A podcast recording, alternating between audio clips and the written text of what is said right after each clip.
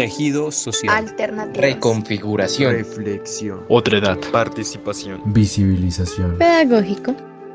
Porque hay otro que siempre habla pero no escucha. Muy buenos días o tardes a todos. Los saludamos desde este podcast Tercera Voz y desde Tercer Mundo en nuestro primer capítulo. Quisimos empezar este podcast con un tema que creemos que es muy importante, ¿no? Porque es preguntarnos en qué momento de la historia estamos, en qué contexto se construye nuestra realidad, por qué actuamos y pensamos de una u otra forma. Y eso es lo que queremos abordar en este primer capítulo. Estamos Daniel, quien, quien les habla, y Diego. Esperamos que disfruten nuestro contenido y que nos sigan en nuestras redes sociales. ¿Cuál creen que es el momento histórico? Y es, y es una pregunta que nos tenemos que hacer, digamos, todos para situarnos en un espacio-tiempo y hacer realidad como nuestros sueños, hacer realidad nuestras acciones, nuestro día a día, ¿no? Sí, claro, digamos, esa temporalidad que nos cuestiona la modernidad y la posmodernidad de una u otra forma no ha sido clara del todo, ¿no? Digamos, si nos partimos a una definición quizás de la Real Academia o de los diccionarios, lo moderno es todo aquello que pertenece o hace presencia en la actualidad, ¿sí? Pero muchas veces es, ya hace una definición un poco ambigua puede ser un moderno para algunos, pero no para otros. Depende de la cotidianidad de cada uno de los individuos que nos encontramos y cómo configuramos ese tipo de sociedad. Sí, total. Y es que para muchos de nosotros, pues escuchamos constantemente la palabra moderno, modernidad. No sabemos en muchas situaciones qué es realmente lo que esto significa. Y es que, como lo mencionabas, es bastante ambiguo y muchas veces lo usamos este término como una forma muy cotidiana para referirnos a distintas cosas que de pronto no son puntualmente lo que queremos decir. Por ejemplo, ¿cuántos de nosotros hemos escuchado expresiones como es que ese carro es muy moderno o esa persona es súper moderna, ¿no? Que constantemente solemos usar esa palabra de moderno para referirnos a algo que tiene como la última tecnología, algo que es nuevo, alternativo, mejor dicho, lo último en guarachas.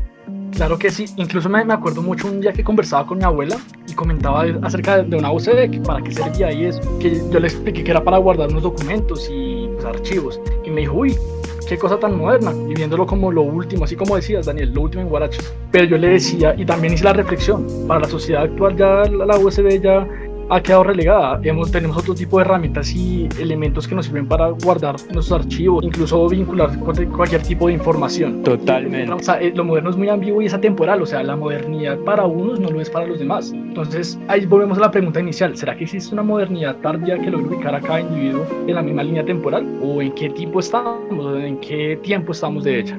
Claro, y es que se supone, o bueno, desde distintas como perspectivas académicas y digamos de ciencias sociales, continuamente se está hablando de la modernidad, tienen unas definiciones, pero para ustedes y para todos los que nos están oyendo, tenemos unas definiciones muy sencillas para que entendamos qué es la modernidad en unas frases muy simples, ¿listo? Entonces, ¿qué le parece Diego si comenzamos con la primera? Sí, de una. Por lo menos podemos también definir o concebir la modernidad como ese hombre en busca del sujeto individual. La modernidad, digamos, desde los artículos, desde la docencia, la academia, pregunta mucho acerca de qué es el ser por naturaleza ontológica de, de la misma personalidad y es, llega a ser muy transversal a, a, través del pensamiento moderno. Incluso también esta modernidad que es muy filosófica también pega en lo político y en lo económico. Digamos, las economías tienden a ser más impersonales, aunque requieren algo de economía tradicional, pero digamos las necesidades básicas se abren paso a los placeres y preferencias de cada sujeto como organismos individuales. Entonces como que vuelve a establecer el tema del sujeto individual y el tema de qué es el ser y desde incluso su forma de relacionarse y también pues de adquirir productos. También está como ese sujeto moderno, una individualización, pero en ese afán por ello se vale la ciencia y la tecnología y muchas veces ha acrecentado esa brecha de ricos y pobres, digamos, de las clases sociales. Y podemos ver incluso que en esa misma modernidad, que la estamos concibiendo, ya empiezan a aparecer los términos tercer mundo y países ralentizados en el tema de desarrollo económico. Y empiezan a ser como sitios o sociedades donde ya no quieren como hacer ningún tipo de relación. Podríamos hablar de una presencia o rigidez a la economía. Bueno, y también digamos que en temas muy amplios podría decirse que la modernidad tiene una racionalidad instrumental. El proyecto de la modernidad se nutre de muchas ideas en donde los ilustrados buscaban, digamos, un cambio, romper la monarquía y surgir con una nueva forma de organización social y surge el Estado moderno. Todo esto con una racionalidad instrumental. ¿Qué es la racionalidad instrumental? Medio, fin, consecuencia. Todo es cuadriculado, todo tiene una razón, todo es medible, tiene unos números. Esa es la racionalidad bajo la cual la modernidad ha sentado sus bases. A partir de esto, además, hay unas instituciones y hay unas organizaciones que generalmente son jerárquicas. Existe un líder y por debajo existen unos roles predeterminados. Tenemos el Estado, el ejército, la religión, el sistema educativo, en fin, todas estas, digamos, como partes del sistema se componen generalmente de esta organización. Pero también existe un control, un interés constante por controlar las cosas, ¿no? Y es porque en tanto a que controlamos algo, podemos definir y predecir lo que podría suceder y eso nos genera una sensación de estabilidad. Y generalmente existe una universalidad del pensamiento. ¿Qué quiere decir esto? Que la realidad y las ideas son totales aquí y en la Conchinchina. Existe una idea puede ser exactamente igual en distintos contextos y esto es lo que se le conoce como los grandes relatos. ¿Cuáles pueden ser, por ejemplo, esos grandes relatos? El capitalismo, el comunismo, el catolicismo, en fin, todas estas como ideologías que pretenden ser totales y universales para todas las personas. Pero acá pensando, digamos así como a, grandes rasgos, suena, suena digamos en, las ideas de una forma muy atractiva, pero realmente eso funcionó porque vemos que ha habido muchas fallas en la construcción de esa modernidad y vemos que existen muchas dificultades y ha surgido muchas problemáticas. Existen grandes cantidades de, de personas pobres en el mundo, existen problemas en la educación, existe la corrupción, en fin, existe un montón de problemáticas que de pronto se escapan a esa modernidad o puede que sean contradicciones dentro de ella misma. Existe, digamos, una forma muy fácil de ver cómo se materializa esto y es a través del arte. El arte anteriormente existía como movimiento predominante un arte académico. ¿Qué quiere decir esto? Si lo quieren pueden buscarlo en Google, pueden buscar arte académico y vean el tipo de obras que les salen. Y tenía en el siglo XIX como la idea de mostrar los grandes hitos, mostrar momentos históricos, retratar la realidad. Vemos pinturas de personas con una técnica muy prolija, tenemos unas perspectivas, unas proporciones, un uso del color adecuado, todo pensado en la estética y en mostrar la realidad. Pero ¿qué pasa? Que cuando surge la fotografía como uno de los avances tecnológicos de la modernidad, el arte pierde ese papel de retratar la realidad. Y entonces el arte y los artistas se preguntan, ¿qué vamos a hacer nosotros entonces? Y es cuando empiezan a surgir de forma más visible todas estas problemáticas que estaban ocultas dentro de la modernidad, la desigualdad, la pobreza, las guerras, la violencia, en fin. Y es aquí donde muchos de los artistas empiezan a tener un desencanto por esta modernidad. Los filósofos también tienen un desencanto, dentro de ellos está un poco Nietzsche, entre otros, y surgen artistas como Picasso, Dalí, los muralistas mexicanos, y sus obras tienen un significado concreto, la guerra, el dolor, en fin, todas estas problemáticas de la modernidad. Pero también les quería comentar, y es que a pesar de que el arte empieza a buscar esas nuevas y problemáticas situaciones, él no se queda ahí. Empieza a verse con el cambio del tiempo, surge la Primera eh, Guerra Mundial, llega el tema de la Gran Depresión, la Segunda Guerra Mundial, y todas estas consecuencias llevó a pensarse y a reconsiderarse si este proyecto de la modernidad como periodo histórico y como ideología grande estaba realmente funcionando, ¿cierto? Se cree que entonces fallaron, la ilustración falló, la modernidad falló, y se empiezan a replantear una nueva forma de organización social una nueva etapa histórica que continuamente se conoce como la posmodernidad. Este fenómeno rarísimo que últimamente ha cogido mucha fuerza, donde empezamos a ver materializadas cosas. Y es que dentro del arte, la posmodernidad y el arte posmoderno busca romper con la idea misma del arte en sí mismo, ¿cierto? Las obras ya no tienen un significado concreto como lo tenía el arte moderno y el arte académico, sino que se basan en un concepto surge el arte conceptual, por ejemplo, y cada persona busca entender y desde su visión y la experiencia de la realidad un significado distinto de cada una de las obras. Entonces, si quieren buscarlo, pueden buscar a Jeff Koons, a Marina Abramovic, a Duchamp, Félix González Torres, en fin, vemos que el arte empieza a cambiar su fin y se vuelve más impersonal, se vuelve más hacia el individuo, hacia su experiencia propia. Ya no existe un relato universal de cómo son las cosas y las problemáticas, sino que van a la individualidad y cómo cada persona interpreta esto. Claro, Daniel, es que tienen bastante razón en lo que se dice acerca de esas contradicciones que surgen en la modernidad. Incluso los primeros movimientos postmodernos en el arte, digamos, trayendo a colación el tema de la danza, el teatro, incluso deja, se deja una relación del cuerpo para hacerla más consciente, como que dejan esa rigidez, se vuelven más flexibles y no solamente esa flexibilidad por referenciarla en tanto al cuerpo, ¿no? sino también referenciarla desde la forma en cómo ven la sociedad y cómo la están viviendo. Es como esa desazón, esa, esos fallos de la ilustración, como y a los fallos sociales, las teorías económicas, políticas y todo eso se representa y a través del arte lograrlo expresar y denotar mucho de esto. Entonces, eh, los bailes, las actuaciones, entonces se convirtió también como una revolución, pero una revolución hacia el propio ser y no solamente centrándose en él como individuo, sino también en cómo va a vivir, en cómo va a pensar en cómo va a evolucionar en la sociedad que se le está pensando. La sociedad como un factor donde hay que romper y fracturar para generar, digamos, una libertad por lo menos de pensamiento. Entonces creo que hay que rescatar condiciones que no fueron ambiguas de la modernidad que desde la época postmoderna, incluso hay que se puede buscar así haciendo referencia a la danza postmoderna en YouTube o en internet aparece bastante información acerca de ella. Fue como una expresión desde el arte bastante bastante curiosa. De hecho, estuve mirando algunas cositas interesantes y decía que la danza postmoderna entraba en un tema de no reflejar mucho las emociones, porque la emoción ante una sociedad sin esperanzas, pues, ¿cuál la iba a ver? Entonces era una crítica bastante fuerte y quizás lo persigue así de esa forma.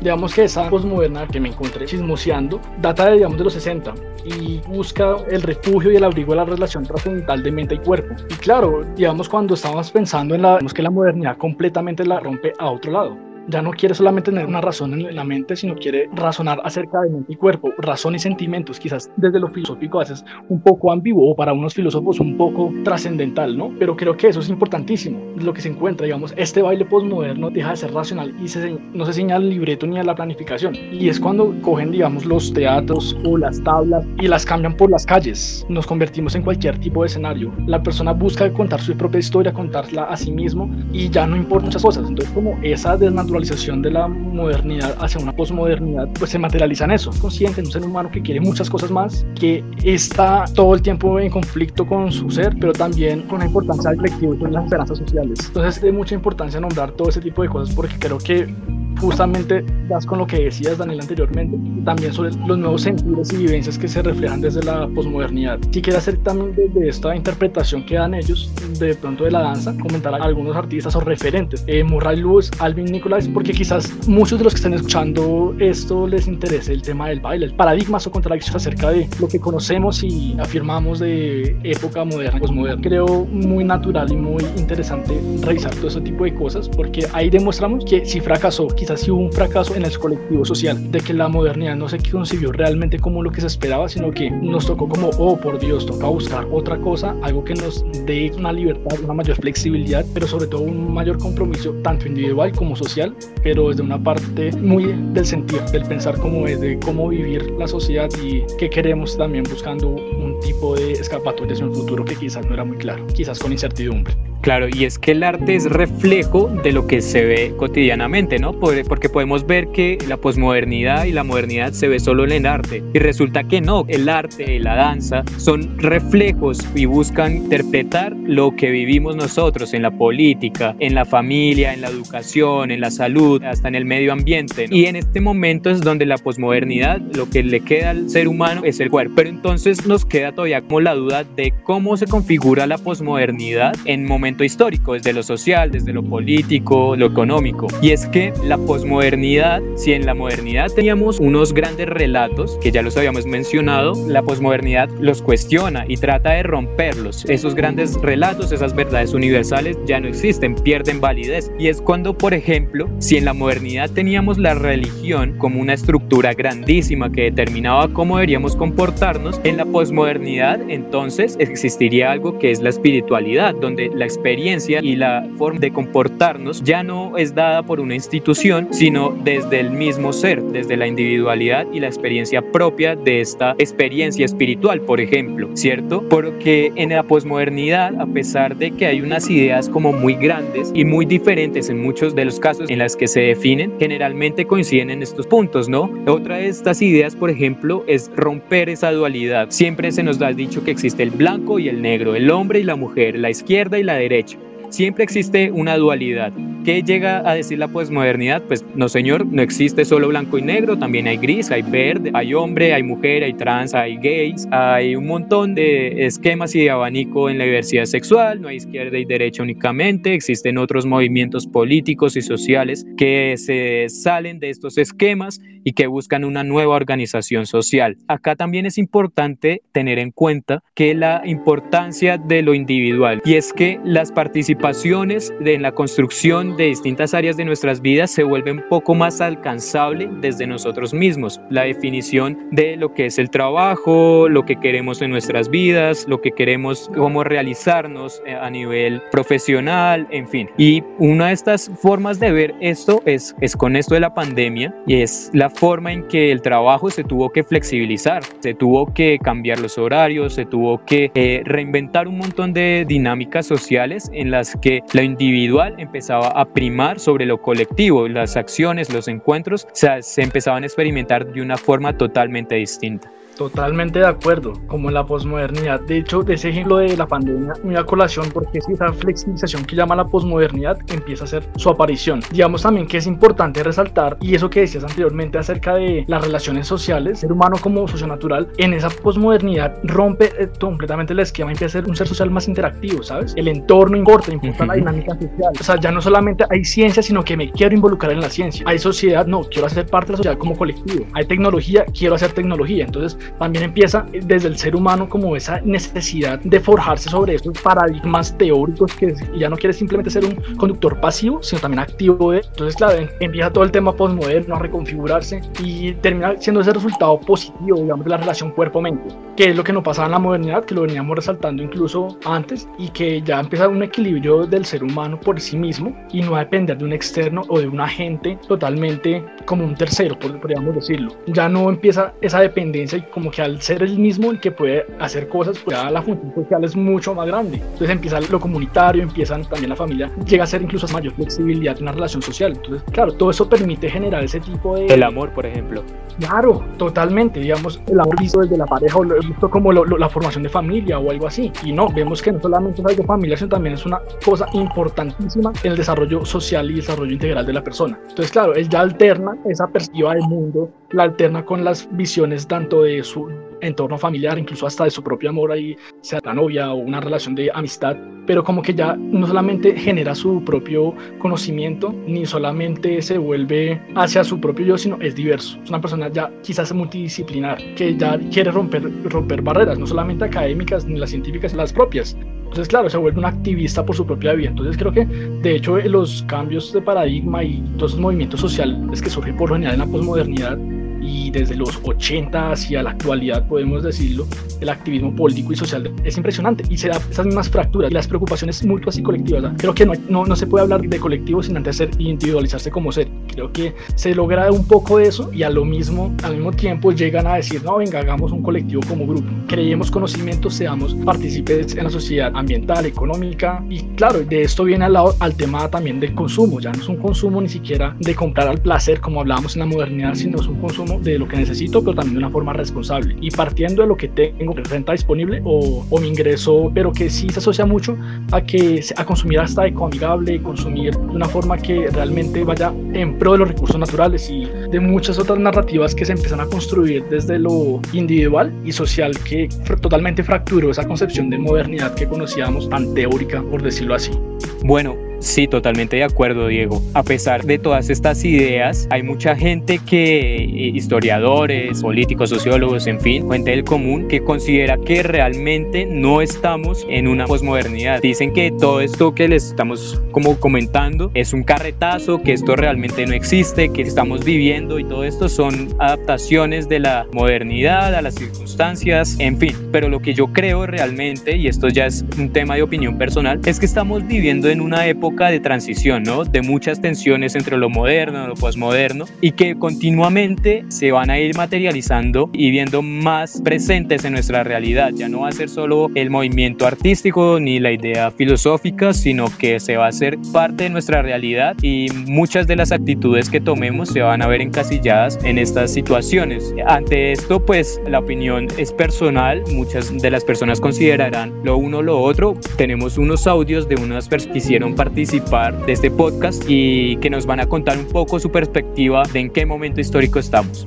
A ver, respecto al tema de la modernidad y la posmodernidad y en qué momento histórico estamos, mi perspectiva es la siguiente. Primero, no se puede hablar de una posmodernidad, sino una serie de posmodernidades. Y yo siempre uso un símil y es asociar, digamos, a un árbol, digamos, el proceso histórico de la modernidad y las posmodernidades, siendo la modernidad el tronco principal del árbol, ¿sí? Que tiene una, digamos, la vocación de ir siempre hacia un lado, ¿cierto? Rectamente, el tronco principal que además es más grueso, ¿cierto? Moderno. Y las alternativas a ese tronco, las ramas y las subramificaciones que van hacia otros lados muchas veces, incluso hacia abajo o se oponen al mismo tronco, serían las posmodernidades. Entonces, para responder más específicamente la pregunta, considero que básicamente seguimos dentro de la modernidad, pero que a partir de principios del siglo XX han comenzado a haber distintas alternativas a ese gran camino, digamos, que por lo menos Occidente asumió el camino de la modernidad a partir del siglo XVI, ¿no? O sea, para mí seguimos en la modernidad, la gran mayoría del mundo, pero desde principios del siglo XX, más o menos años 20 del siglo XX, ha habido alternativas y ramitas que se crecen y esas son las posmodernidades. Bueno, eh, un saludo a todas las personas que estén escuchando en este momento. Mi nombre es Pablo Castillo, soy estudiante de Sociología de la Universidad de Santo Tomás. Creo que la posmodernidad en América Latina es imposible. Realmente, digamos, para hablar de modernidad incluso en este continente, debería poder hablarse de, de eh, una gran cantidad y calidad de industrialización en los países y pues efectivamente aún nos mantenemos en eh, unas dinámicas desde una mirada postmoderna quizá o moderna Europa, feudales, ¿no? Pero desde nuestras dinámicas territoriales autóctonas nos movemos mucho pues todavía con las condiciones materiales dependientes de la tierra, ¿no? Y esto ya de entrada un panorama distinto a la posmodernidad que pretende desde diferentes maneras relativizar o criticar esa racionalidad que es producto eh, también de la tecnificación y la industrialización, pues que no se ha dado en este, en este continente. Entonces yo creo que realmente fin no es hablar de posmodernidad en América Latina, sino más bien de hablar hasta qué punto somos modernos o si pretendemos serlo. Bueno, Diego, estamos ya terminando este capítulo y pues pasamos por la modernidad, por, esa, por ese desencanto, pasamos un poco por la posmodernidad, pero en, que, en, Latinoamérica y en Colombia, ¿en qué estamos? ¿no? Porque estas ideas y todo esto funciona generalmente en países como mal llamados primer mundo, desarrollados, en fin, pero ¿usted qué considera al respecto en, en Colombia y en Latinoamérica? ¿En qué estamos? No, no solamente pues lo que creo yo, sino también, aparte de lo que hemos escuchado y hemos dicho, en Colombia es difícil. Estamos hablando de algo como de primer mundo, estamos hablando de sociedades desarrolladas y cuando vemos tercer mundo, la economía ralentizada, la sociedad ralentizada, ah, muchas veces no hay un constructo de, sociedad, no hay, eh, no hay ello, entonces sí es difícil. En mi, en mi opinión, pienso que incluso ni siquiera estamos en la posmodernidad, quizás una modernidad tardía y quizás muy ralentizada, que ni siquiera ha logrado cumplir los objetivos de esa primera modernidad creo que desde la educación podemos ver bastante y con una mayor amplitud este tema que quizás la ciencia, la tecnología, muchas cosas para el tipo académico, pero realmente ni siquiera la educación quizás básica de en bachillerato o incluso hasta desde la primera infancia, no hay elementos de ciencia y tecnología que no son visibles. Realmente muchas veces se educa con las uñas, digamos en los territorios, ni hablar de los territorios vulnerables, donde ha existido conflicto armado, ha existido desplazamiento. Con todo ese tipo de narrativas adversas que son obstáculo para el desarrollo de la modernidad, pues es muy difícil considerar la modernidad y concebirla en un país como Colombia, en mi opinión. Y pues creo que sí es bastante complejo pues hablar de modernidad, no solamente para Colombia, sino por, en, en América Latina, porque de una u otra forma y con características distintas, América Latina llega a ser muy homogénea, tiene características de homogeneidad y digamos Colombia México en el caso del narco y otros temas pues logran como tener esos roces, entonces creo que para América Latina en total es difícil hablar de modernidad incluso, entonces menos de posmodernidad. A mí también me da la sensación que a veces ni siquiera alcanzamos una modernidad ideal, ¿no? Sino que vemos ahí como unos intentos, unas improvisaciones ante la marcha, unas decisiones como por estar en tendencia muchas veces con lo que se está viviendo a nivel mundial, pero, pero es complejo. Y es que más allá de las cosas positivas o negativas, digamos, de la posmodernidad, yo creo que es bien importante tener en cuenta de que, como lo mencionaba, se está rompiendo estos relatos universales y que eran como casi dogmas y están abriendo las posibilidades de unos nuevos relatos, ¿no? Y desde Colombia, Latinoamérica, yo creo que tenemos mucho que hablar y mucho que aportar. Esto es una invitación también para que todos nosotros empecemos a pensarnos en este momento histórico en decir como, listo, vemos cómo está evolucionando todo el tema de las sociedades, de la historia pues movámonos y pongámonos también en un lugar en el que nosotros, que generalmente éramos subalternos, que habíamos sido ocultados, pues participemos de una forma más activa, mucho más visible y mirar también como unas nuevas alternativas, nuevas propuestas que de pronto la posmodernidad puede abrir para todos nosotros.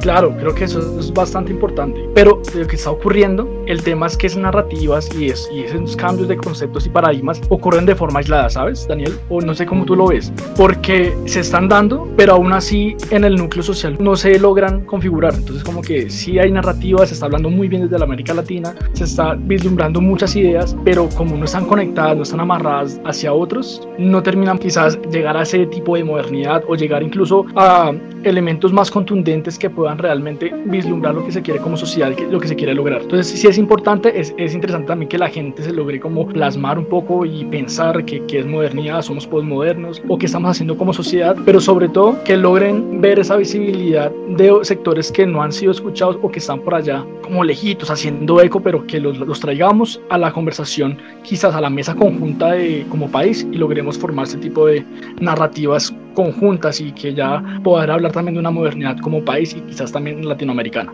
Sí, y ya para terminar y siguiendo como esa lógica, los invitamos a todos ustedes y pues de esto se trata este podcast, ¿no? De que participemos y en este espacio también ustedes hablen y nos comenten como sus opiniones, ¿no? Vayan a nuestro Instagram, arroba tercermundo, guion bajo, guion bajo, para que en nuestro post nos comenten qué opinan de la modernidad, de la posmodernidad, en qué momento creen que estamos, qué opinan de todo eso. Y nada, Diego, hasta acá. Yo creo que el primer episodio los invitamos a que nos sigan escuchando todos los viernes en esta temporada, así que cordialmente bienvenidos y espero que lo hayan disfrutado. Entonces, gracias también a ti por toda esa participación que tuvimos. Como bien dicen, invitados todos, pendientes también de lo que se viene, incluso en este tema de pandemia, ya post pandemia, virtualidad y toda esta coyuntura, quizás un podcast sirva para refrescarnos un poco y salir de todo eso que nos avasalla un poco y nos abruma la cabeza. La modernidad es lo transitorio, lo fugitivo, lo contingente, la mitad del arte cuya otra mitad es lo eterno y lo inmutable. Charles Baudelaire, el pintor de la vida moderna.